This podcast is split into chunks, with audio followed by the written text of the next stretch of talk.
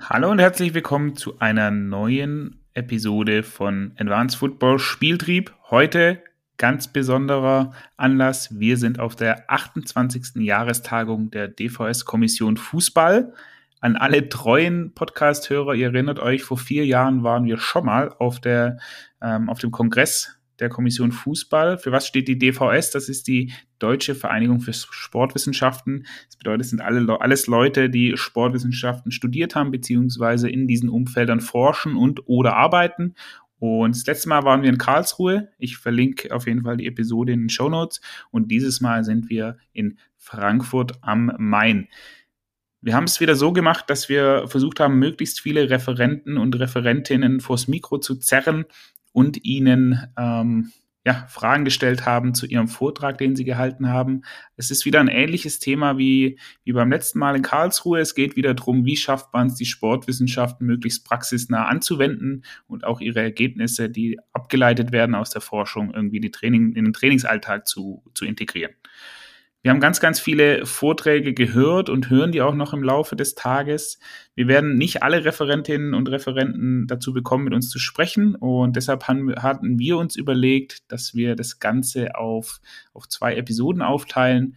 Und wir starten heute mit der ersten Episode, unter anderem mit Paul Schaffran vom BVB, also von Borussia Dortmund als Sportwissenschaftler. Wir haben was zum Thema Big Data beziehungsweise Datenanalyse im Fußball. Wir haben was zum Thema Futsal.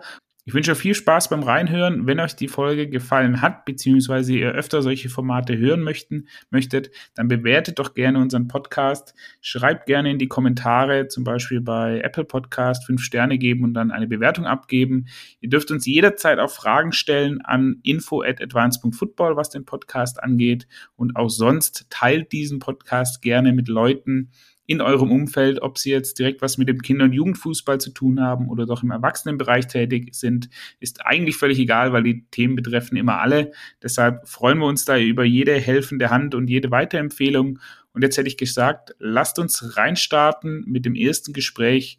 Viel Spaß bei dieser Episode Spieltrieb. Spieltrieb, der Kinder- und Jugendfußball-Podcast von Advanced Football.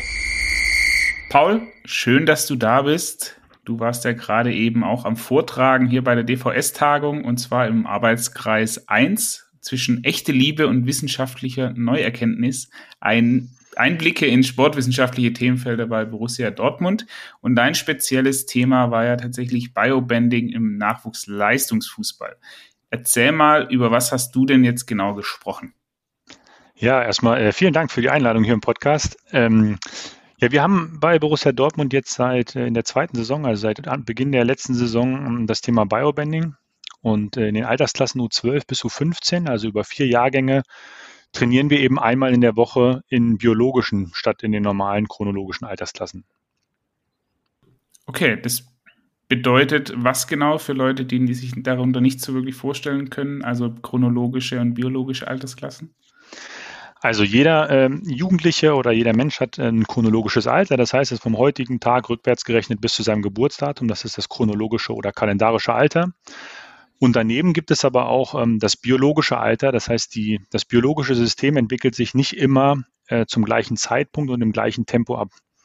Und ähm, jetzt gibt es unterschiedliche Möglichkeiten, auf das biologische System zu gucken. Man kann eben auf die Entwicklung der Geschlechtsmerkmale gucken, man kann auf die Entwicklung der äh, Skelettstruktur gucken, man kann auf die Entwicklung der Hormone gucken und so weiter. Und wir gucken eben auf das Skelettalter, beziehungsweise leiten das biologische Alter vom Skelettalter ab. Das heißt, wir äh, untersuchen vor allem die äh, linke Hand unserer Spieler untersuchen die mit einem Ultraschallgerät. Das heißt, die werden vermessen regelmäßig und anhand dieser Vermessung wird das biologische Alter bestimmt. Und ähm, um sich das mal so vorstellen zu können, wenn die Jungs so in der U12, 13, 14, 15 sind, dann kommen sie alle irgendwann in ihren pubertären Wachstumsschub. Und in der Phase passiert hormonell und aber auch größentechnisch relativ viel. Und dieser pubertäre Wachstumsschub geht insgesamt ungefähr zweieinhalb bis drei Jahre. Und der Zeitpunkt, wann die aber in den Wachstumsschub kommen, der unterscheidet sich extrem, sodass wir teilweise eine Abweichung von bis zu fünf, fünfeinhalb Jahre haben zwischen dem ersten Spieler, der in diesen Wachstumsschub kommt, in der gleichen Altersklasse und dem letzten Spieler, der reinkommt. Und äh, das ist jetzt in der U9, 10 noch relativ egal, weil da sind alle noch vor ihrem Wachstumsschub. Aber in dem Moment, wo die ersten Spieler anfangen, in den Wachstumsschub zu gehen und die anderen eben noch drei, vier, fünf Jahre warten, kommt es zu sehr, sehr ungleichen körperlichen Voraussetzungen im Training und im Wettkampf.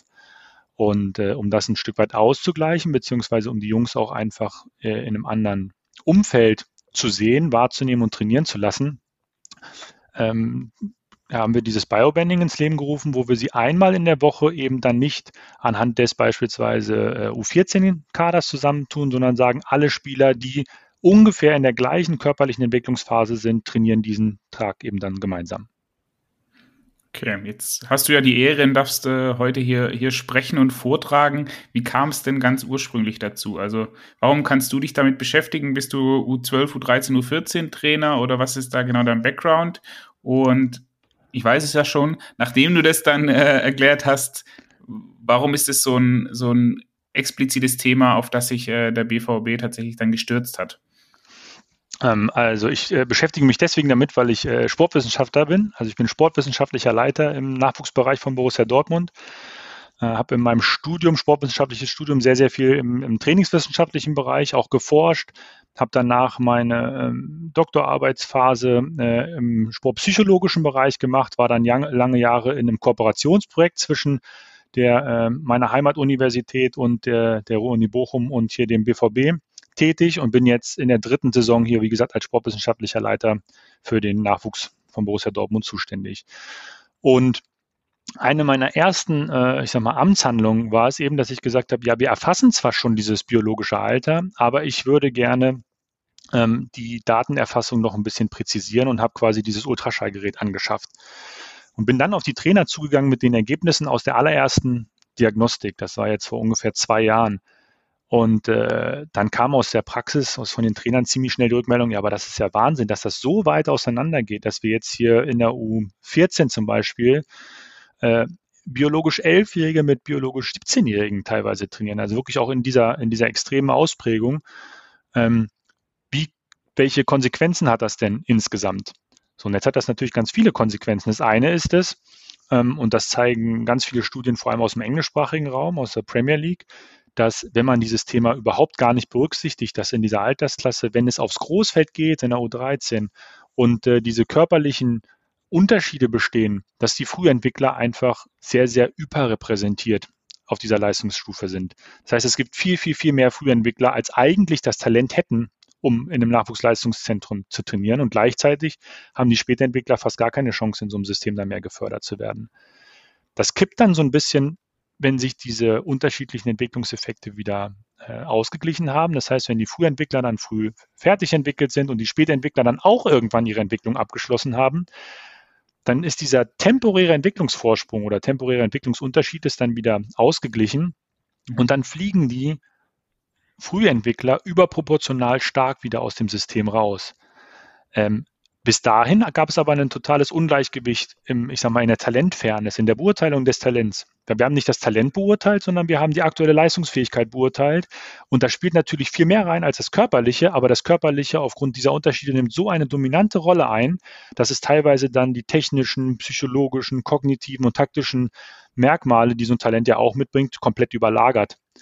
Und um dafür zu sensibilisieren, ähm, haben wir erstmal gesagt, okay, dann lass uns doch einmal in der Woche so trainieren, weil dann nehmen die Jungs das anders wahr und aber auch die Trainer sehen die Jungs in einem ganz anderen Kontext. Das heißt, es hat einmal einen Einfluss darauf, wie wir Talent beurteilen und damit, wie wir es auch selektieren oder deselektieren, also auswählen oder äh, wen wir wegschicken, in Anführungsstrichen. Und dass wir das ein bisschen unabhängig davon machen, in welchem biologischen Entwicklungsstatus die Spieler sind. Jetzt gibt es viele Hörer, die für dieses Thema schon vorsensibilisiert sind für uns ein Stück weit, weil wir seit Jahren auch viel über den Relative Age Effekt zum Beispiel sprechen. Kannst du da vielleicht nochmal eine begriffliche Abgrenzung kurz machen, damit die Leute das nicht durcheinander bringen? Also Relative, Relative, Relative Age Effekt, äh, biologisches Alter, chronologisches Alter und die Phänomene, wie die sich nochmal unterscheiden, weil es ist ja tatsächlich nicht immer das Gleiche. Ähm, nee, das ist nicht immer, immer das Gleiche. Sie spielen manchmal ein Stück weit zusammen, aber letztendlich sind es erstmal zwei unterschiedliche Konstrukte. Das heißt, der Relative Age Effekt, der sagt ja aus, dass es je nachdem, wann ich im Jahr geboren bin, mit der Stichtagkonstellation, wie wir sie jetzt in Deutschland im Fußball haben, also dass die Jahrgangsklasse immer vom 1.1. bis zum 31.12. ist, dass diejenigen, die im Januar geboren sind, einfach äh, elf Monate oder im Extrem elf und ein Dreiviertel Monat weiter in ihrer Entwicklung sind als Kinder, die Ende des Dezember geboren sind. So, das ist der Relative Age Effekt. Der äußert sich dann so, dass wir einfach eine sehr, sehr äh, ja, starke Verschiebung haben, wie viele Kinder aus dem ersten Quartal im Vergleich zum vierten Quartal gefördert werden. Also wir haben im ersten Quartal so über alle Leistungssportstrukturen in Deutschland im Fußball geschoben, haben wir ungefähr so 40 Prozent aller Kinder, die im ersten Quartal geboren sind. Eigentlich müssten es 25 etwa sein, sind aber 40. Aus dem letzten Quartal sind es noch 5 bis 10. Das heißt, wenn ein Kind im Dezember geboren ist, hat es einfach einen extremen Nachteil, auf dieser Stufe gefördert zu werden. Ähm, dieser Effekt, in Anführungsstrichen, schwächt sich ein bisschen ab im Entwicklungsverlauf. Das heißt, wenn ich in der Bambini anfange als Sechsjähriger, dann ist ein Jahr Entwicklungsunterschied natürlich extrem viel, weil in diesem einen Jahr auch ganz, ganz viel an. Entwicklung passiert. Wenn ich jetzt in einer U19 bin, dann spielt dieses eine Jahr schon nicht mehr ganz so eine große Rolle, weil einfach es dann auch nur noch ein Achtzehntel oder ein Neunzehntel der Entwicklungszeit ist. Das heißt, dieser Effekt in Anführungsstrichen verliert so ein bisschen seine Wirkung im Verlauf äh, der, der jugendlichen ja, äh, fußballerischen Entwicklung und auch der anderen Bereiche.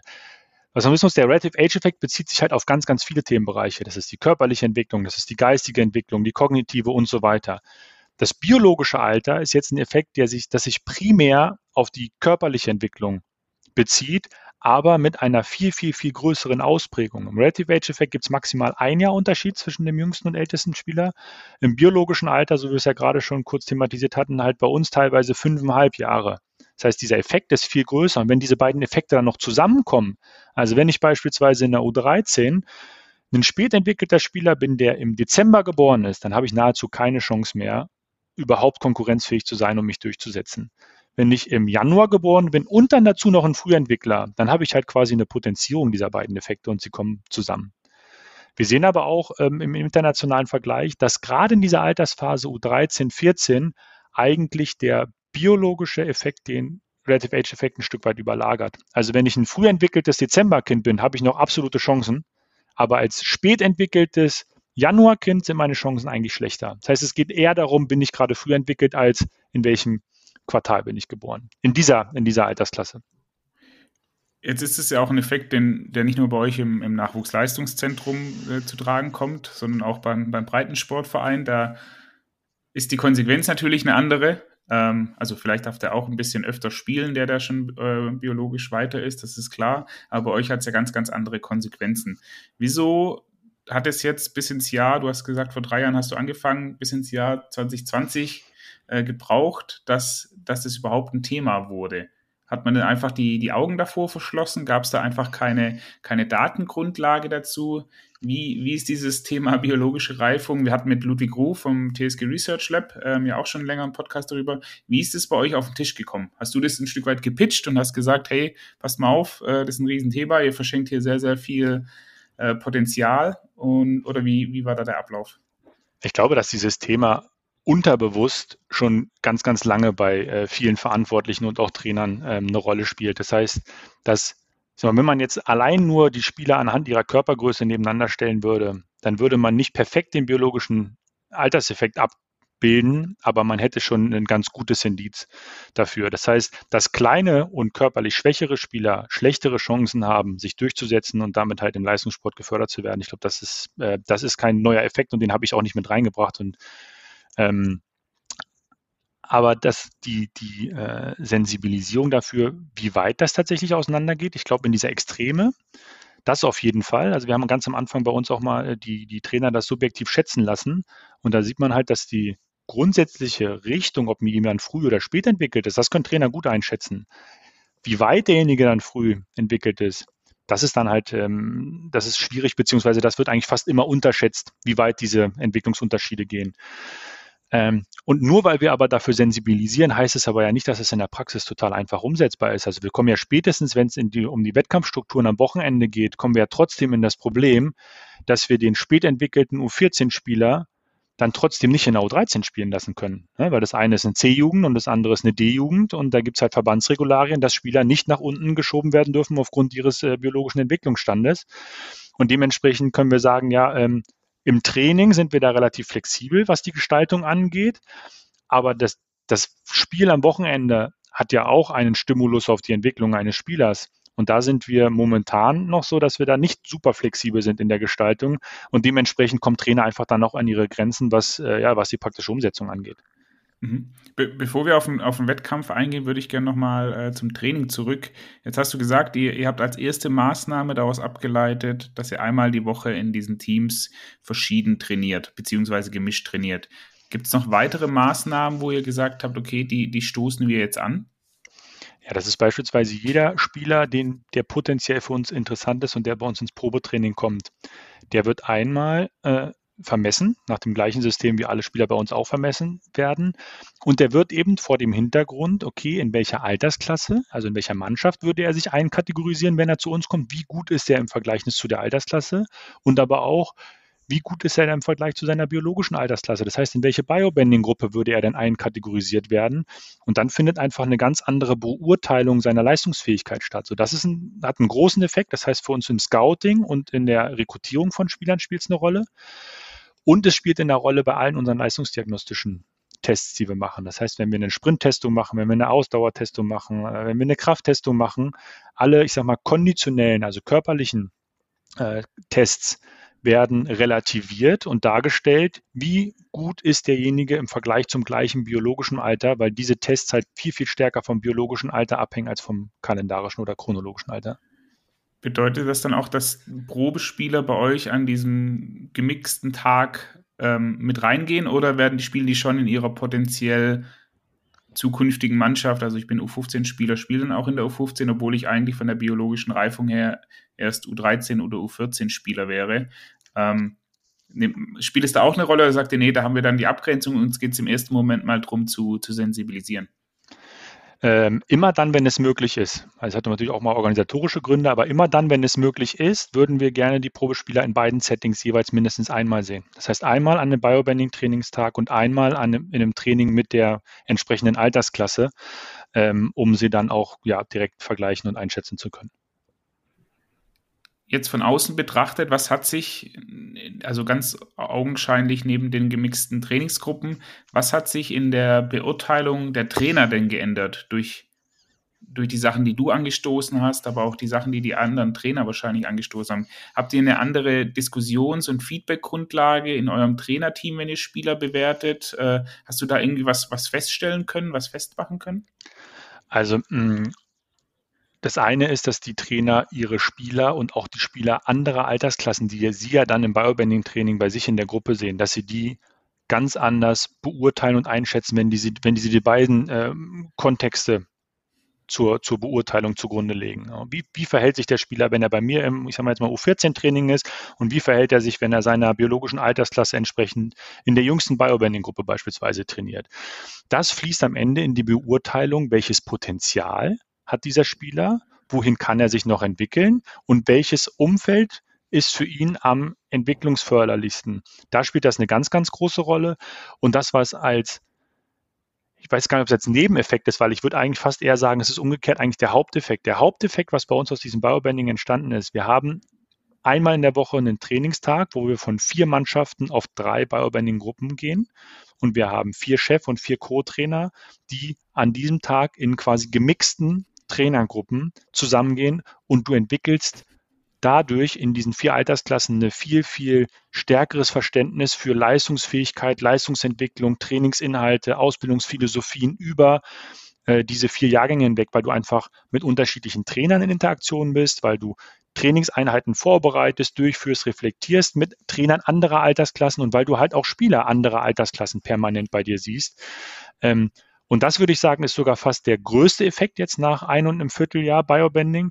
Und der andere große Effekt ist der, dass die Spieler, ähm, dadurch, dass das bei uns, das ist, das wird nicht mehr hinterfragt. Ne? Also wurde von den Jungs von Anfang an wenig hinterfragt, aber mittlerweile merkt man das vielleicht nochmal bei einem Spieler, der dann neu zu dieser Saison beispielsweise dazugekommen ist.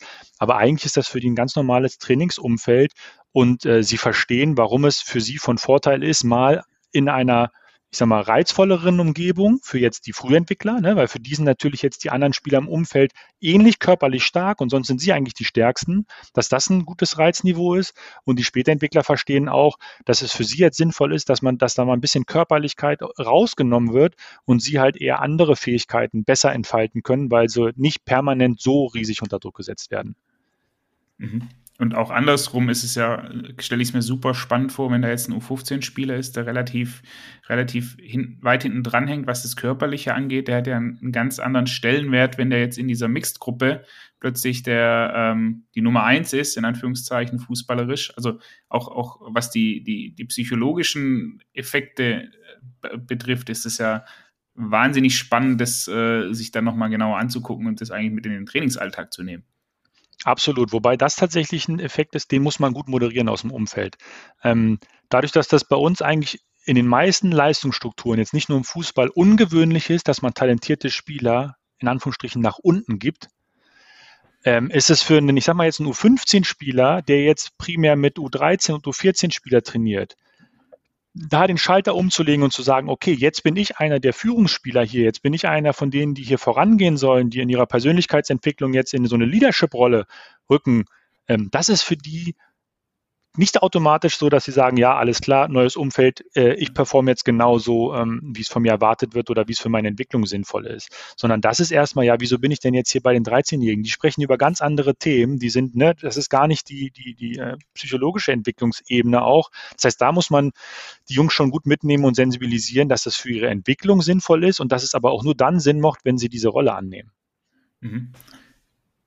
Jetzt haben wir über das Training gesprochen. Habt ihr für euch, was den Wettkampf angeht, denn auch Ableitungen bzw. Maßnahmen beschlossen, wo ihr sagt, okay, wir schicken jetzt öfter den Spieler mal mehr, mal weniger oft äh, zu einem Testspiel mit runter, zum Beispiel, ein U15-Spieler zu einer U14 oder zu einer U13 oder welche Maßnahmen, Maßnahmen habt ihr da äh, ergriffen?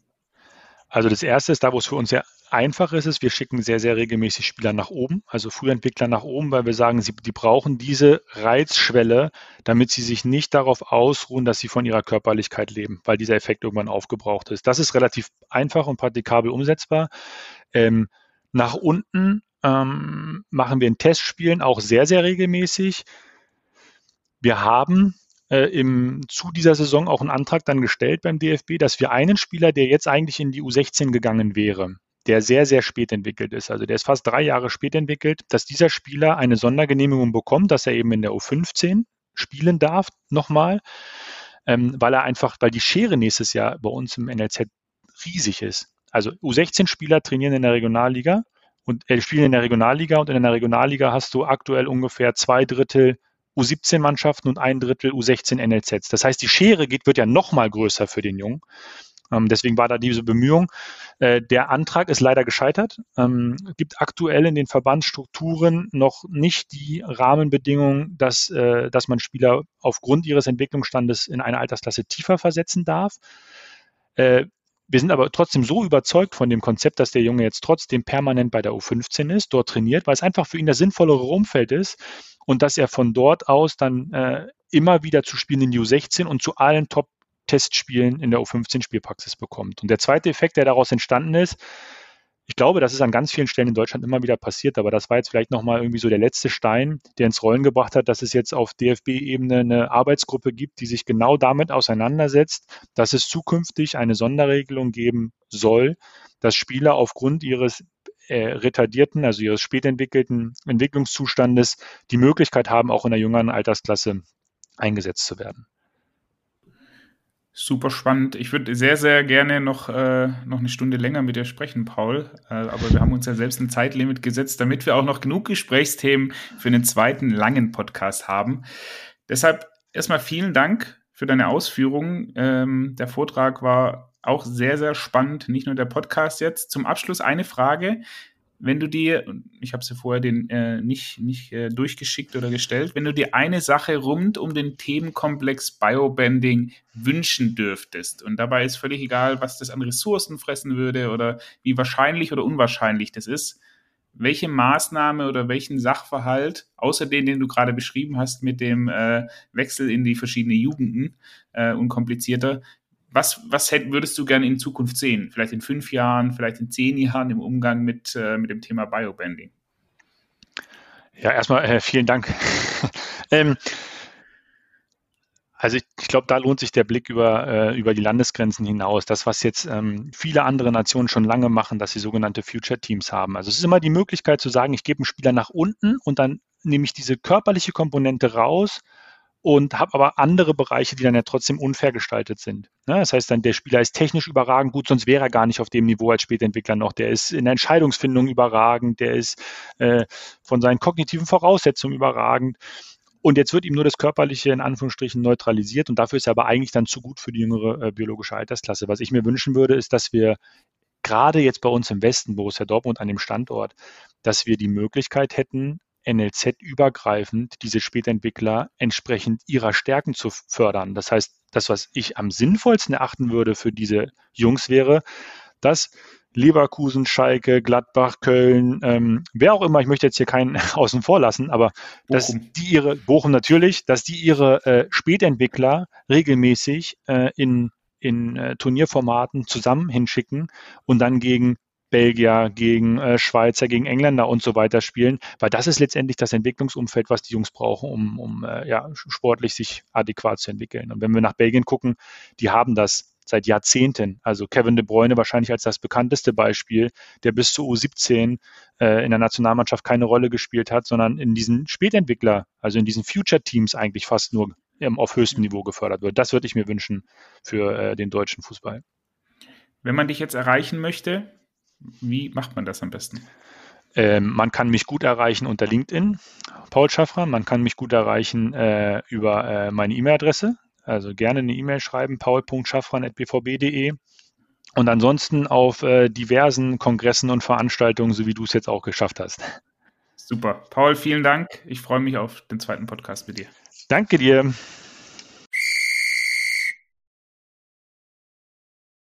Forschung beim Deutschen Fußballbund, ein Update zur, zum Entwicklungsstand der DFB-Akademie.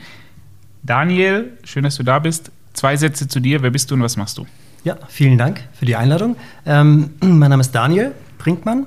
Ich bin beim DFB im Bereich Nationalmannschaften und Akademie ansässig und koordiniere dort Forschungsprojekte und bin quasi der Übersetzer von der Wissenschaft zur Praxis und wieder zurück von der Praxis in die Wissenschaft. Cool.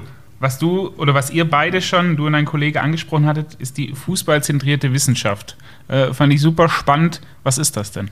Ja, das ist ein Begriff, den wir uns quasi ausgedacht hatten. Ähm, man kann diesen Begriff auch austauschen mit angewandter Forschung im Profifußball, aber wir fanden diesen fußballzentrierte Wissenschaft als ähm, Begriff eigentlich ganz anschaulich und der bündelt eigentlich die drei Bereiche, dass wir sagen, wir haben ganz oben stehen die Fußballexpertise und Erfahrung, die für uns eigentlich das Essentielle ist. Das heißt, das ist unser Hauptfokus. Und die anderen zwei Bereiche sind zum einen wissenschaftliche Methoden, um auch sozusagen die Güte sicherzustellen und eine Qualität in der Arbeit zu haben.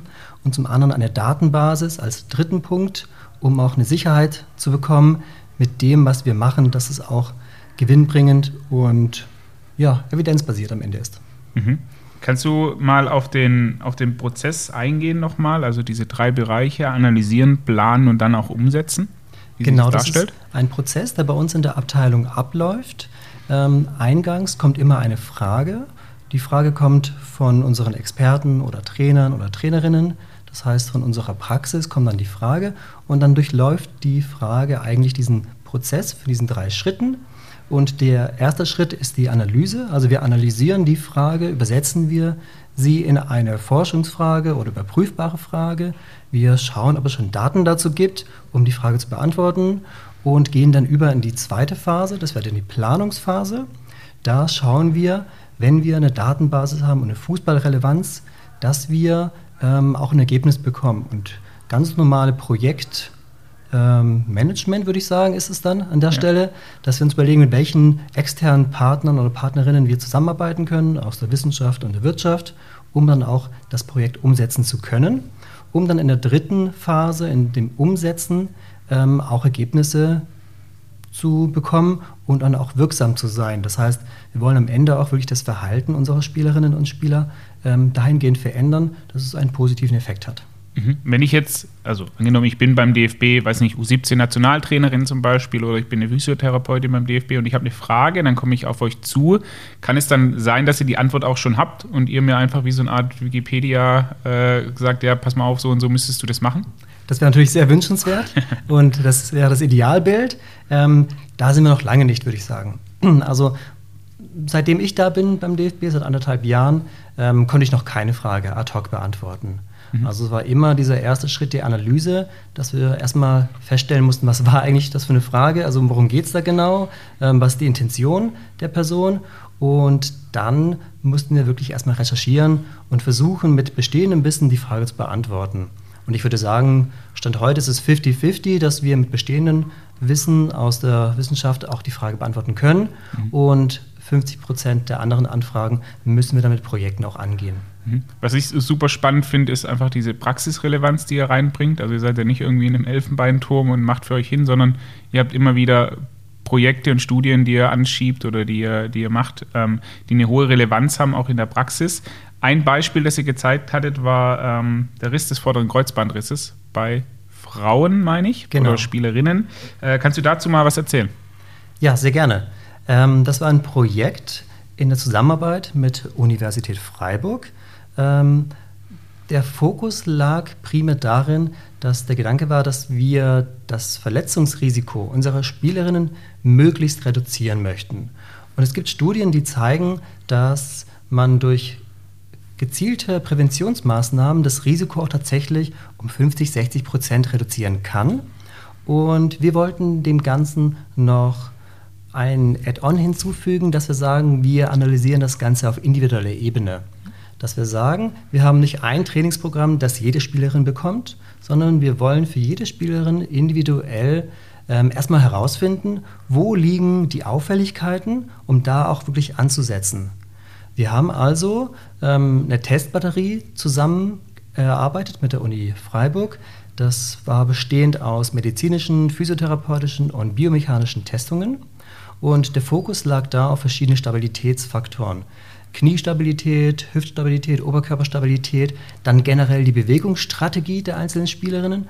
Und die Summe all dieser Aspekte lieferte uns ein Risikoprofil, sodass wir dann ähm, gezielt Trainingsmaßnahmen ähm, den Spielerinnen zur Hand geben konnten, die auf die Auffälligkeiten dann auch abzielten, um dann einen Effekt zu haben, in der Hoffnung, dass die Spielerinnen dann auch dann die Trainingsempfehlungen umsetzen, auch im Heimatverein und dann langfristig dann hoffentlich verschont bleiben. Mhm. Bedeutet, dass auch Zugriff darauf haben jetzt nur Spielerinnen in den U-Nationalmannschaften und wahrscheinlich der A-Nationalmannschaft. Gibt es da irgendwelche Erkenntnisse oder vielleicht auch die, die, dieses Monitoring, wie ich, nenne ich es jetzt mal, dass das auch einen normalen Breitensportspielerinnen irgendwie machen kann?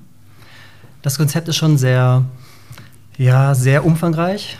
Also ich würde sagen, der Grundgedanke ist umsetzbar, dass man sich die Spielerinnen individuell mal anschaut und versucht herauszufinden, wo liegen eventuell Auffälligkeiten im Bewegungsverhalten und in der, oder in der Athletik. Aber dieses Setting, was wir jetzt konzipiert hatten, muss man schon dazu sagen, war sehr umfangreich mit einer dreidimensionalen Bewegungsanalyse. Und das ist Stand heute schwer umzusetzen im Breitensport. Mhm. Ich kann mir gut vorstellen, mit der Entwicklung von Technologien und Bewegungsanalysemöglichkeiten und im Einsatz von KIs, dass man irgendwann das anhand von zwei, drei Videos vielleicht doch auch unterstützt bekommt und auch dann leichter umsetzen kann. Aber stand heute leider noch nicht so ganz. Mhm. Nichtsdestotrotz ist dieses Konzept, was wir jetzt aufgebaut haben, ähm, auch mit dem Fokus, dass dieses ganze Thema VKB-Verletzungen ähm, umfangreich ist und die Spielerinnen dafür auch sensibilisiert, sensibilisiert werden sollten. Ähm, dieser Grundgedanke ist durchaus übertragbar auch für die kleinen Heimatvereine. Mhm. Spannend. Also wird es da in der Folge noch irgendwie weitere Forschungen in die Richtung geben oder ist dann mit sowas, mit einer Veröffentlichung, wie es jetzt hier passiert ist, ist dann das Projekt zu Ende oder gibt's dann, wird es dann nochmal zurückgespielt an euch nach einer gewissen Zeit? Das war jetzt ein Projekt, das über, ich glaube, insgesamt zwei Jahre ging und ist erstmal so im Ganzen erstmal abgeschlossen. Ähm, diese Veröffentlichung war bei uns auf den Akademiewelten, dass wir das Konzept dargestellt hatten. Wir streben ebenso eine sportwissenschaftliche Publikation an. Mhm. Ähm, das ist noch ein Faktor, der aussteht. Ähm, und wir haben die Rückmeldung aus den Teams, von den Trainerinnen vor allem, dass sie den Grundgedanken und das Konzept gut finden. Und wir belegen momentan, wie wir jetzt mit einer abgespeckten, einfachen Variante, die vielleicht weniger Equipment, weniger Aufwand bedeutet, vielleicht doch auch Erkenntnisse gewinnen können. Das heißt, wir arbeiten jetzt momentan daran, ob man diese, dieser Grundgedanke dieses Projekts dann doch weiterführen kann und mit einer reduzierten, einfachen Variante für unsere Teams, aber auch für den Breitensport vielleicht doch noch irgendwie umsetzen kann. Aber daran arbeiten wir gerade noch. Cool, sehr spannend. Wenn man jetzt mehr erfahren möchte zu dem, was ihr da tagtäglich macht, ihr habt noch ein paar andere Sachen äh, ähm, mitgebracht. Das war was mit Freistoßschießen, es gab was zu einem Tech-Radar, meine ich. Ähm, also spannende Sachen. Wenn man dazu mehr erfahren möchte, wo geht man dann am besten drauf? Genau, die erste Anlaufstelle sind die Akademiewelten oder auch dfb-akademie.de. Dort findet man aktuelle Projekte, aktuelle News und auch Kontaktmöglichkeiten, wenn man dann explizite Fragen hat. Okay. Daniel, vielen Dank für deine Zeit und äh, ich freue mich auf viele weitere Erkenntnisse. Vielen ja, Dank. vielen Dank, hat Spaß gemacht. Futsal im Kinder- und Jugendfußball, der Einfluss von Futsal-Trainingseinheiten auf die individuelle fußballspezifische Handlungskompetenz von Heranwachsenden. Was ist das denn und was habt ihr euch bei dem Thema überlegt? Mhm. Also, mh, mm, was ist es? Futsal ist ja quasi äh, die offizielle Hallenfußballvariante der ähm, FIFA und inzwischen auch des DFB seit der Saison 2014, 2015 meine ich, ähm, implementiert für alle äh, Mannschaften im DFB. Ähm, und äh, aus meiner Perspektive nichts anderes als Fußball auf kleinerem Feld. Und so ist auch die Ursprungsintention des Entwicklers gewesen, der Futsal in Uruguay entwickelt hat. Mhm. Ähm, und äh, warum fanden wir das äh, spannend? Ähm, im, es gibt ja viele Forschungsarbeiten, die aufzeigen, dass ähm, der ähm, Nachwuchsfußball seinem eigentlichen Ziel nicht Rechnung trägt, also die individuelle fußballspezifische Handlungskompetenz von Heranwachsenden zu entwickeln, ähm, dass es viele Dropouts gibt ähm, und wir haben gedacht, ähm, es soll zu einer Restrukturierung kommen. Foninho ist im Futsal irgendwie sehr ähnlich, aber man hätte ja eigentlich schon ein, ein bestehendes Spielform, ein bestehendes Konstrukt, auf das man zurückgreifen könnte. Und das aus unserer Perspektive auch eine sinnvolle Verknüpfung darstellt zwischen Foninho und dann äh, weitergedacht äh, auf größere Felder zu gehen im Fußball und das im Kinder- und Jugendfußball gedacht. Dann, genau. Mhm. Jetzt ist es ja ein sehr sperriger Name, was ihr da euch gewählt habt. Äh, versucht es mal zu übersetzen. Was habt ihr denn genau untersucht?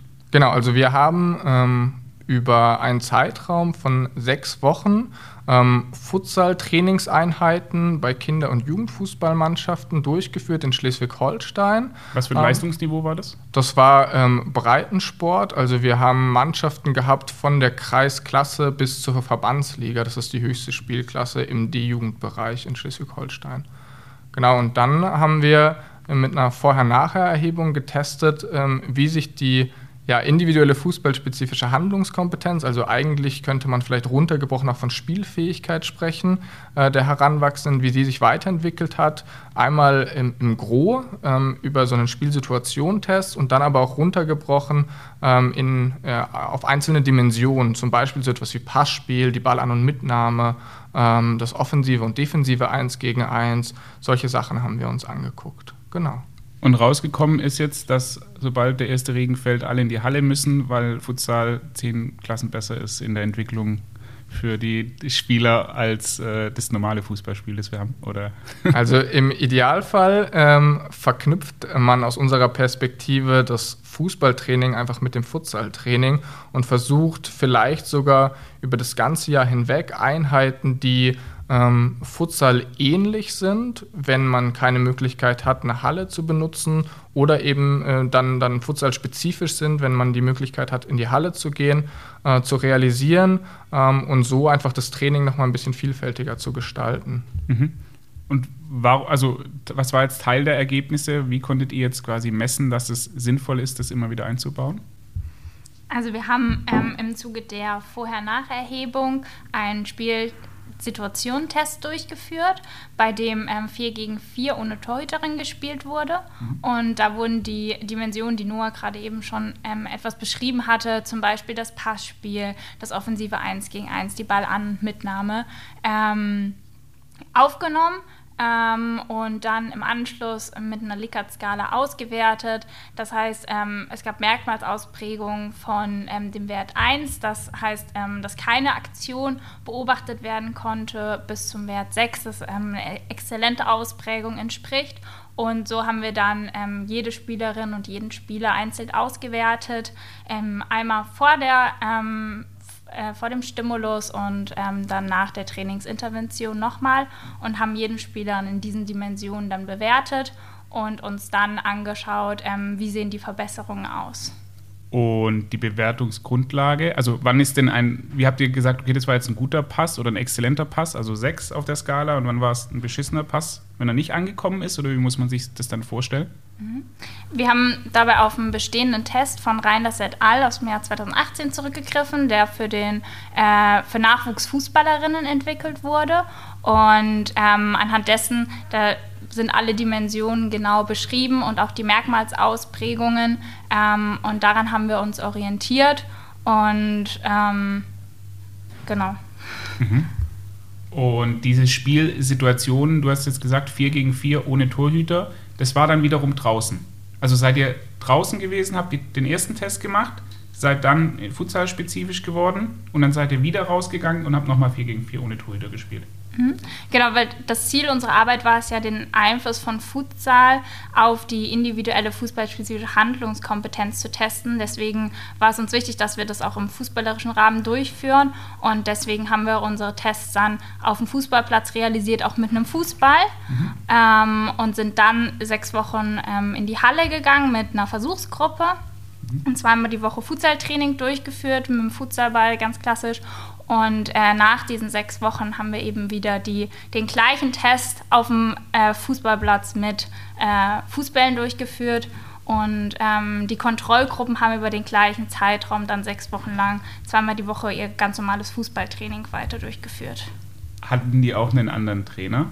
Also wenn ihr jetzt die Futsalgruppe gemacht habt, dann habt ihr euch ja wahrscheinlich besonders ins Zeug gelegt im Vergleich zum Trainer, der draußen mit seiner Mannschaft weiterhin trainiert, könnte ich mir vorstellen. Genau, also wir haben das Training nicht durchgeführt. Wir haben ähm, eine Trainingseinheit, ähm, zwölf Trainingseinheiten auf sechs Wochen, zweimal die Woche verteilt ausgearbeitet ähm, ein sehr umfangreiches PDF-Dokument erstellt, ähm, nochmal mit Hintergrundinformationen zum Futsal, aber dann fokussiert äh, letztendlich auf die Trainingseinheiten ähm, mit, mit verschiedenen Darstellungen dann auch so, dass man das wirklich gut umsetzen konnte und haben äh, die Trainerinnen und Trainer, die ähm, an der Versuchsgruppe dann partizipiert haben, ähm, vorher gebrieft in so einem ein- bis zweistündigen Briefing ähm, und denen das erläutert und ähm, waren bei Rückfragen immer zur Verfügung. Aber das Training wurde von den regulären VereinstrainerInnen durchgeführt, sowohl bei der Versuchs- als auch bei der Kontrollgruppe.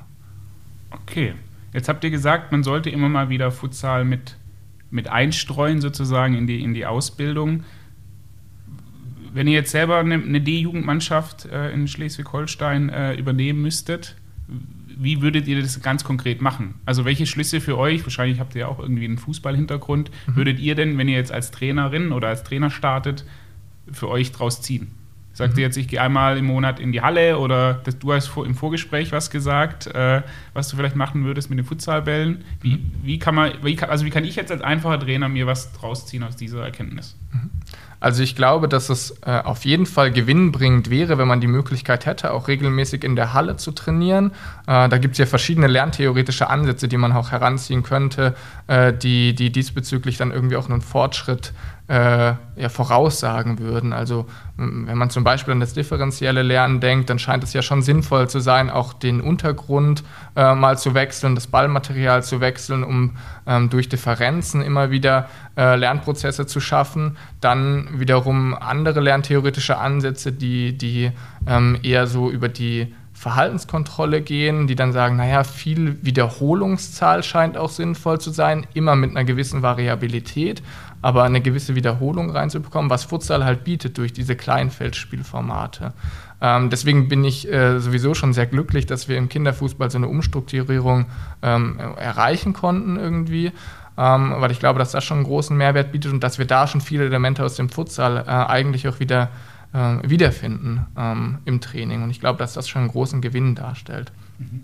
Gleichzeitig sicherlich ähm, ähm, ein Gewinn, vielleicht auch den Futsalball mal draußen einzusetzen, um ähm, gerade bei, bei, bei spieltaktischen Sachen, aber vielleicht auch bei technischen Sachen, ähm, die Wahrnehmung der Kinder mal anders äh, regulieren zu können, als immer nur diesen Blick auf den Ball. Ähm, und es wird ja immer von Trainerinnen und Trainern gefordert, äh, nehmt den Blick hoch, guckt nicht unbedingt auf den Ball, findet irgendwie diesen perfekten Winkel zwischen Ball und Umgebungssituation. Und äh, ich könnte mir vorstellen, das haben wir in unserer Arbeit jetzt nicht untersucht und das wäre spannend, das weiter zu untersuchen, äh, dass der Futsalball da einen Gewinn bringen könnte ähm, im Scan der Umgebungssituation für Heranwachsende. Mhm. Gibt es, wenn man jetzt irgendwie international schaut, also es gibt ja Länder, da ist Futsal nochmal ein bisschen ausgeprägter. Es kommt ja so langsam in Deutschland auch an. Ähm, was so Forschungsarbeiten in diese Richtung angeht, gibt es da was international oder also wird es bestätigt oder ist das jetzt bei euch ein Zufallsfund, äh, der sich gar nicht haltbar ist? Wahrscheinlich. Also es gibt, es gibt durchaus Vorarbeiten, die geleistet wurden. Ähm, vor allem in, im, im, englischsprachigen Raum gibt es ein paar Arbeiten, die so in diese Richtung deuten, dass es, dass es einen positiven Einfluss gibt. Äh, dabei wurden dann meistens verschiedene ähm, Fertigkeiten eher betrachtet, sowas wie das Passspiel. Ähm, eine ganz spannende Arbeit auch mit so einem Vorher-Nachher-Experiment ist von Luca Opicci, der ist im Moment an der Uni in Dresden aus dem Jahr 2018. Die haben den Einfluss ähm, vom, von, also von ja, durch das Üben mit einem Futsalball auf das Erlernen des Passspiels mit einem Fußball untersucht am Schluss und haben auch eine Vorher-Nachher-Testung gemacht mit einem Fußball in der, unter Fußballanforderung und dann ähm, eine Intervention, eine relativ kurze, über, über wenige Wochen nur, ähm, wo das Passspiel ähm, dann mit dem Futsalball trainiert wurde und in der Vergleichsgruppe mit dem Fußball. Und da kam auch raus, dass die ähm, FußballanfängerInnen, die sich in der Versuchsgruppe ähm, befunden haben, also mit dem Futsalball trainiert haben, äh, signifikant besser ähm, weiterentwickeln konnten, was das Passspiel angeht. Ähm, äh, und das ist ja schon mal so ein Hinweis, der, der darauf hindeutet, die Ergebnisse, die wir erzielt haben, haben irgendwie auch eine gewisse Aussagekraft. Ja. Mhm. Kannst du, könnt, oder könnt ihr euch erklären, woran das jetzt liegt? Also ihr habt es kurz angesprochen mit den Futsalbällen, aber liegt es nur an der kleinen Gruppen, kleineren Gruppenzahl, weil ich in der Halle halt oftmals nur 4 gegen 4 oder 5 gegen 5 spielen kann, anstatt 9 gegen 9 in der F-Jugend oder in der Bambini? Hm. Ähm, oder gibt es da noch andere Gründe, wieso das so ist? Also die Erklärungsansätze, die, die wir herangezogen haben, die ich gerade eigentlich auch schon so ein bisschen, ein bisschen aufgeführt habe, sind eben einmal diese höhere Wiederholungszahl ähm, und vor allem der, der sprungreduzierte Ball, auf, auf den wir das zurückführen würden. Und äh, im Vergleich wahrscheinlich dann aber auch nochmal zum regulären Hallenfußball, der irgendwie in Deutschland mit Bande immer lange gespielt wurde, ähm, die größere Nähe sicherlich auch zum Fußball und zum Feldfußball, ähm, weil das Spiel sich eben nicht so arg verändert, wie das ähm, beim Hallenfußball mit Bande der Fall ist, wo es ja eher so einem Eishockey gleicht vielleicht. Und mit so einem gelben Filzball, der, den man sowieso nicht kontrollieren kann. Ja, richtig. okay, cool. Jetzt hast, jetzt hast du schon gesagt, äh, ihr wollt da noch weiter in die Richtung gehen. Wenn ihr euch jetzt einen, Forschungsteil sozusagen wünschen dürftet, was jetzt im Anschluss kommt, und das ist völlig mal egal, ob das irgendwie finanziert ist oder auch möglich, was wäre so für euch, was würdet ihr euch am liebsten wünschen bei diesem Futsal-Fußball-Thema?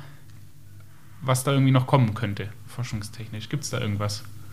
Ähm, also ich würde mir wünschen, grundsätzlich erstmal, dass ähm, Futsal nicht so in Konkurrenzverhältnis zum Fußball gesetzt wird, sondern einfach auch als Chance gesehen wird, ähm, dass es für den Fußball Potenziale bieten kann und daher wäre es erstmal spannend, ähm, unsere Masterarbeit, die jetzt doch in einem beschränkten Rahmen stattgefunden hat, einfach mal auszuweiten, das über einen längeren Zeitraum zu machen, mit einer größeren Anzahl an Teilnehmerinnen auch. Mhm.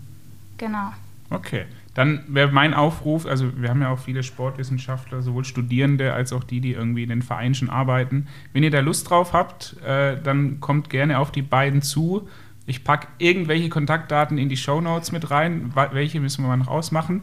Ähm, Gibt es sonst noch was, das ihr loswerden möchtet? Einmalige Möglichkeit. Ja, was wir loswerden wollen, ist vielleicht äh, erstmal ein Dankeschön, dass wir in dem Kontext über unser Forschungsprojekt sprechen durften. Ähm, weil das doch irgendwie so ein Nischenthema ist, das man bedient, das sich auch oft schwer verorten lässt in dieser wissenschaftlichen Community. Ähm, und deswegen ist jede Möglichkeit, wo man ähm, ja, seine Erkenntnisse teilen kann und vielleicht ein Netzwerk sich aufbauen kann, äh, Gold wert. Und das ist äh, toll gewesen, dass wir hier dabei sein durften. Cool. Freut mich auch. Ich habe ja schon gesagt, wir, wir haben eine Videoplattform, die Hörer wissen es, und wir haben in zwei Wochen unseren Futsal-Videodrehtag, äh, zwei Tage lang. Äh, da werde ich das nochmal mit noch mehr Enthusiasmus äh, vorantreiben. Euch vielen Dank und äh, wenn man euch erreichen möchte, wie gesagt, in den Shownotes packe ich was rein. Und dann vielen Dank für eure Zeit. Danke dir. Danke auch. Erfolgsfaktoren der Restverteidigung, ein Mixed Method Ansatz mit Experteninterviews, Positionsdaten und Machine Learning. Was genau ist das denn und wer bist du denn eigentlich? Hi, ähm, mein Name ist Leander Forcher. Ich bin äh, PhD-Student am KIT und zur anderen Hälfte arbeite ich als Spielanalyst bei der Akademie von der TSG Hoffenheim. Ähm, genau, und äh, die Studie war Teil meiner Dissertation, ähm, die ich glücklicherweise vor zwei Wochen abgegeben habe. Glückwunsch. Äh, Dankeschön. ähm, und da geht es um das taktische Prinzip Restverteidigung. Was, ähm, was ist das überhaupt? Wie können wir ja, Experten interviewen, um da mehr Wissen zu bekommen? Und wie können wir das Wissen dann in der Datenanalyse anwenden, um einfach Insights zu bekommen? Was, wie können wir das erfolgreich gestalten, das taktische Muster? Kannst du nochmal für alle, die jetzt nicht ganz so bewandert sind, was ist denn nochmal Restverteidigung? Genau, also das ist sowieso ein sehr unbekannter Begriff, glaube ich. Ähm, in der Praxis schon häufig benutzt, ähm, aber gerade in der Wissenschaft gibt es eigentlich noch keine Definition, deshalb auch die Studie. Und Restverteidigung beschreibt einfach das Verhalten der letzten Verteidiger in der eigenen Ballbesitzphase, ähm, wenn der eigene Ballbesitz schon nah am gegnerischen, gegnerischen Tor ist, wie sich die Verteidiger verhalten, um möglichen Konter zu unterbinden bei einem möglichen Ballverlust. Und was sind denn jetzt die Erfolgsfaktoren der ähm, Restverteidigung? Mit der Studie haben wir versucht, auf jeden Fall Erfolgsfaktoren herauszufinden. Das ist beispielsweise, dass man in Überzahl sein sollte oder möglichst in Überzahl sein sollte in der letzten Reihe, um dann mögliche Konterspieler ja, besser zu decken, ähm, denen möglichst wenig Raum zu bieten, dass sie kontern können. Ich glaube, das ist sehr einleuchtend. Ähm, es ist aber auch wichtig, dass wir das ja, objektiv nachgewiesen haben, dass das entscheidend ist auch für den Erfolg. Wie habt ihr das gemacht? Ihr habt euch einfach Spiele angeguckt, habt ihr analysiert und habt geguckt, wie waren die Zahlenverhältnisse und das ist dann bei rausgekommen? Oder? Ähm, das ist ein relativ komplexer Ansatz. Also wir haben Event- und Tracking-Daten genutzt von der DFL, also von der Bundesliga-Saison, äh, von einer halben Saison. Also es waren über 150 Spiele und haben dann die Daten ausgewertet äh, mit verschiedenen KPIs, also sowohl die Anzahl an Verteidiger ähm, und Angreifer in dem Bereich der Restverteidigung, was ein relativ einfacher Faktor wäre, ähm, aber auch die Raumkontrolle oder das Deckungsverhalten analysiert. Und mit einem Machine Learning Approach haben wir dann geschaut, was sind denn die entscheidenden Faktoren, ähm, die dann den Erfolg am Schluss ausmachen, um den Ball zurückzuerobern, nachdem er verloren geht. Mhm. Spieleranzahl ist ein Faktor, gibt es noch weitere? Ja, also das Thema Space Control ähm, haben wir untersucht und diese Raumkontrolle um die, um die Angreifer herum ist auch ein entscheidender Faktor. Also wie kann ich mich positionieren, um die möglichst groß zu machen? Und da hat unsere Studie zum Beispiel ergeben, dass es sinnvoll sein kann, dass man einen Abwehrspieler vor und hinter dem Angreifer positioniert, um dem möglichst wenig ja, Raumkontrolle zu geben.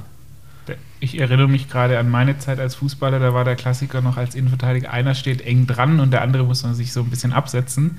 Äh, heißt, man sollte tatsächlich ihm ein bisschen Freiraum lassen in dem Fall und vielleicht sogar überlegen, ein, zwei Meter davor, den anderen zwei Meter dahinter zu positionieren. Ja, also so genau sind dann die Ergebnisse nicht, dass man jetzt über eine Meteranzahl aussagen kann, das macht mehr Sinn, irgendwie zwei Meter Abstand zu haben oder ein Meter. Ähm, aber wir können grundsätzlich sagen, dass es sinnvoll ist, auf jeden Fall nicht beide zum Beispiel hinter dem Stürmer zu positionieren, sondern dass es sinnvoll sein kann, eben einer vor und einer hinter dem Angreifer zu sein. Aus meiner Praxissicht würde ich schon sagen, dass, es, dass man dem Angreifer nicht zu viel Raum geben sollte. Ähm, aber so viel Raum, dass man, wenn er den Ball bekommt, äh, auch zugreifen kann. Also vielleicht um die zwei bis drei Meter. Mhm. Okay, Überzahl schaffen ähm, auf, der, auf der letzten Linie äh, den Raum kontrollieren? Gibt es noch einen weiteren Faktor? Ähm, ich glaube, der entscheidende Faktor war auch, ähm, dem Gegner ja gar keine Option geben, um, umzuschalten. Ähm, also die Zeit, die der Gegner hat, umzuschalten, war auch der, der wichtigste Faktor in der Untersuchung. Da kann jetzt die Restverteidigung nur einen Teil zu beitragen, weil es eben nur eine Gruppentaktik ist. Ähm, aber da auch der, der Schluss auch zum Gegenpressing, also ja. dem möglichst nach Ballverlust möglichst dem Gegner keine Chance zu geben, umzuschalten und deshalb möglichst schnell den Ball wieder zurückzuerobern ist einleuchtend. Ja. Tatsächlich. Okay, und jetzt habt ihr die, diese Untersuchung gemacht und jetzt bist du ja auch in der Praxis unterwegs, tagtäglich bei der TSG. Wie, wie hast du es denn geschafft, die Ergebnisse für dich in deinen Arbeitsalltag, aber vielleicht auch den deines Trainers und deiner Spieler irgendwie einzubringen? Ja, ähm, es spielt auf jeden Fall eine große Rolle. Also zum einen mal das, das Thema zu definieren, um überhaupt zu entscheiden, wann kommt es überhaupt zu einer Restverteidigungssituation. Das kann ich in der subjektiven Videoanalyse eigentlich ja, direkt anwenden. Also zu sagen, okay, das ist jetzt eine Situation, die auf jeden Fall Restverteidigung betrifft. Ähm, und man würde jetzt sagen, das ist eigentlich klar, aber auch in der Praxis gibt es ja unterschiedliche Meinungen dazu und so kann man eigentlich sehr eindeutig identifizieren, wann geht es um Restverteidigung, plus zusätzlich diese Spielprinzipien, die wir jetzt besprochen haben, auch dann den Spielern zu geben, an die Hand zu geben, ähm, wie können wir dann wirklich objektiv auch Erfolg ja, in diese Spielsituation mit reinbringen. Und auf der anderen Seite ist das Thema Datenanalyse. Also das eine ist eben subjektive Videoanalyse, da kann ich sowas wie Spielprinzipien benutzen, aber auch das Thema Datenanalyse, wie kann ich denn anhand dieser Daten in der Bundesliga diese Spielsituation relativ einfach rausfiltern. Ähm, das ist auch der Step dann für die Profis, wie man das anwenden kann. Mhm. Bevor wir zur Datenanalyse ganz generell kommen, wie ist jetzt deine Erfahrung? Sind die Trainer da mittlerweile offener für, für solche Ansätze? Ja, auf jeden Fall. Also ich würde sagen, das Thema wird immer präsenter, aber es hängt dann natürlich vom einzelnen Trainer ab. Also ich hatte sowohl Trainer, die sagen, ah, lieber nicht. Ähm, Thema Datenanalyse, da fängt schon bei der Notationsanalyse an, dass sie sagen, das brauchen wir eigentlich alles nicht. Ähm, aber auf der anderen Seite, finde ich, wird es immer mehr, dass, dass die Trainer auch mehr, viel mehr Insights bekommen, als wenn sie jetzt nur ein Spiel anschauen ähm, und ja, wir da einfach den Mehrwert liefern können, auf jeden Fall. Okay. Datenanalyse selbst, vielleicht kannst du mal beschreiben, wie du, wie ihr dazu gekommen seid und äh, was da irgendwie den Charme ausmacht und was das denn momentan eigentlich bedeutet. Also was ist Datenanalyse im Jahr 2023? Ich kann mich noch daran erinnern, als, als Pascal vor vier Jahren in, in Karlsruhe das erste Mal da äh, vorgetragen hat, da war das noch verhältnismäßig neu. Da gab es vielleicht in Liverpool so ein, zwei Physiker, die da ein bisschen was gemacht haben. Äh, jetzt sieht es ja schon mal anders aus. Vielleicht kannst du das so ein bisschen umschreiben. Ja, also ich glaube, gerade für mich und meinen Bruder ist eigentlich nicht der klassische Weg, wie man zur Datenanalyse kommt. Ich glaube, was du jetzt gesagt hast mit Pascal oder ja, dem anderen Beispiel, dass es eher Mathematiker oder Physiker sind, die sich dann für Fußball interessieren und dann das Thema Datenanalyse vorantreiben. Für uns war es eher so, dass wir äh, beide Sportwissenschaft studiert haben. Und bei mir war es so, dass ich für meine Masterarbeit eigentlich das Thema taktische Analysen, Datenanalyse, Datenanalysen mega interessant fand und mich umgeschaut habe, was gibt es denn für Möglichkeiten. Und ähm, wir dann mit der Universität in Groningen zusammengearbeitet haben, mit einem Informatiker dort, Matthias Kempe, und ähm, genau ich so zu der Datenanalyse kam. Und äh, ich habe mich schon immer für Mathe interessiert, auch wenn ich es nicht studieren wollte. Und da war, war auch gut da drin ähm, und konnte dann irgendwie beide Themen so vereinen und das hat super für mich gepasst. Und darüber hinaus habe ich dann meine Promotion angefangen, weil einfach das Projekt mir mega viel Spaß gemacht hat, da gute Ergebnisse rauskamen. Mhm. Und so kam ich eigentlich zur Datenanalyse. Ähm, also über die Uni, ähm, über Projekte, Arbeit an der Uni. Genau. Okay, heißt es ist jetzt gar nicht so eine Raketenwissenschaft, die, wie es oftmals dargestellt wird, sondern es kann auch durchaus ein Vorteil sein, wenn man da irgendwie einen, einen Praxisbezug hat, dass es ein Vorteil ist. Ja, auf jeden Fall. Glaube ich, dass das unser Vorteil ist, dass wir sehr aus der Praxis kommen und ja dann sehr praxisorientiert die Datenanalysen machen und versuchen nicht die Trainer oder die Praktiker abzuhängen mit ja, wilden Theorien oder wilden Machine Learning Modellen, sondern sehr praxisorientiert auswerten. Ähm, ich glaube trotzdem, es jetzt, ist keine Raketenwissenschaft, absolut nicht, aber Thema Programmieren und so weiter, wenn man ja, viele Daten hat, die unstrukturiert vorliegen, muss man Thema Programmieren auf jeden Fall ernst nehmen. Aber wenn man sich dafür begeistern kann, dann steht dem eigentlich nichts im Wege. Also das ist jetzt nichts, was man nicht auch dazu lernen kann. Und ihr seid über den Uniweg sozusagen in den Profifußball oder den Bundesliga-Fußball jetzt bei der TSG reingekommen? Ja, genau. Also bei mir war es so, dass ich nach einem halben, dreiviertel Jahr ähm, auch das Angebot dann hatte, in der Spielanalyse bei der TSG Hoffenheim zu arbeiten, in der Akademie und so dann quasi die Kombination aus beidem entstanden ist, aus KIT und TSG Hoffenheim. Mhm es gibt ja prädestinierte Vereine wie TSG Hoffenheim, auch mit dem Research Lab. Äh, Ludwig Ruf war ja auch schon hier im Podcast und es gibt auch beim BVB einige, einige Akteure, die da sehr viel in dem Bereich machen. Wenn du jetzt noch einen Tipp hättest zum Abschluss äh, für, für Sportwissenschaftler, für Junge, ähm, wenn die in dieses Thema sich irgendwie einarbeiten wollen, wo sollen sie anfangen? Wen sollen sie fragen? Wo sollen sie sich ranheften? Irgendwie eine Idee? Ähm, also wenn man aus dem sportwissenschaftlichen Bereich kommt, würde ich auf jeden Fall eher nach Papern schauen, welche Personen sind da beteiligt, die persönlich anschreiben, weil ähm, wenn, da, wenn da jemand Junges kommt, der einfach Interesse an dem Thema hat, ich glaube, da gibt es die wenigsten, die nicht darauf antworten. Mhm. Ähm, deshalb ja, auf individueller Ebene und was Vereinsebene angeht, ich glaube, in Profifußball kommt man sehr schwierig rein. Ähm, da trotzdem versuchen, die Leute persönlich anzuschreiben oder auch mal bei einem Kongress oder ähnlichem einfach auf die Person zuzugehen und vielleicht mal nach einem Praktikum zu fragen und so weiter. Zum Abschluss, wenn es ein Missverständnis gibt, was so Datenanalyse und, äh, und dieses Thema angeht, im Fußball und vielleicht auch im, im, im, im klassischen, wenn man jetzt mit normalen Fußballfans spricht, gibt es da irgendwas, was dir einfällt, was du gerne mal aus dem Weg räumen würdest, damit es dir auch in den nächsten 30 Jahren, wo du hoffentlich noch in der Datenanalyse bist, äh, das Leben einfacher machen würde. Ja, auf jeden Fall. Also ich würde sagen, wir als Datenanalysten versuchen, niemanden den Job wegzunehmen. Ähm, wir versuchen ja, lediglich objektivere Einblicke ins Spielgeschehen zu bekommen, ähm, den Leuten die Arbeit zu erleichtern, nicht ihnen die Arbeit wegzunehmen. Und zusätzlich ähm, wird es nie so weit kommen, dass wir Spielereign äh, Spielergebnisse vorhersehen können. Also es wird immer dabei bleiben, dass ja, Ergebnisse auch mal zufällig passieren, dass auch mal ein Underdog gewinnt gegen FC Bayern München. Ähm, das wird nie so sein, dass das nicht mehr, nicht mehr der Fall ist aufgrund der Datenanalyse. Dann danke ich dir für deine Zeit und äh, bis hoffentlich bald. Dankeschön.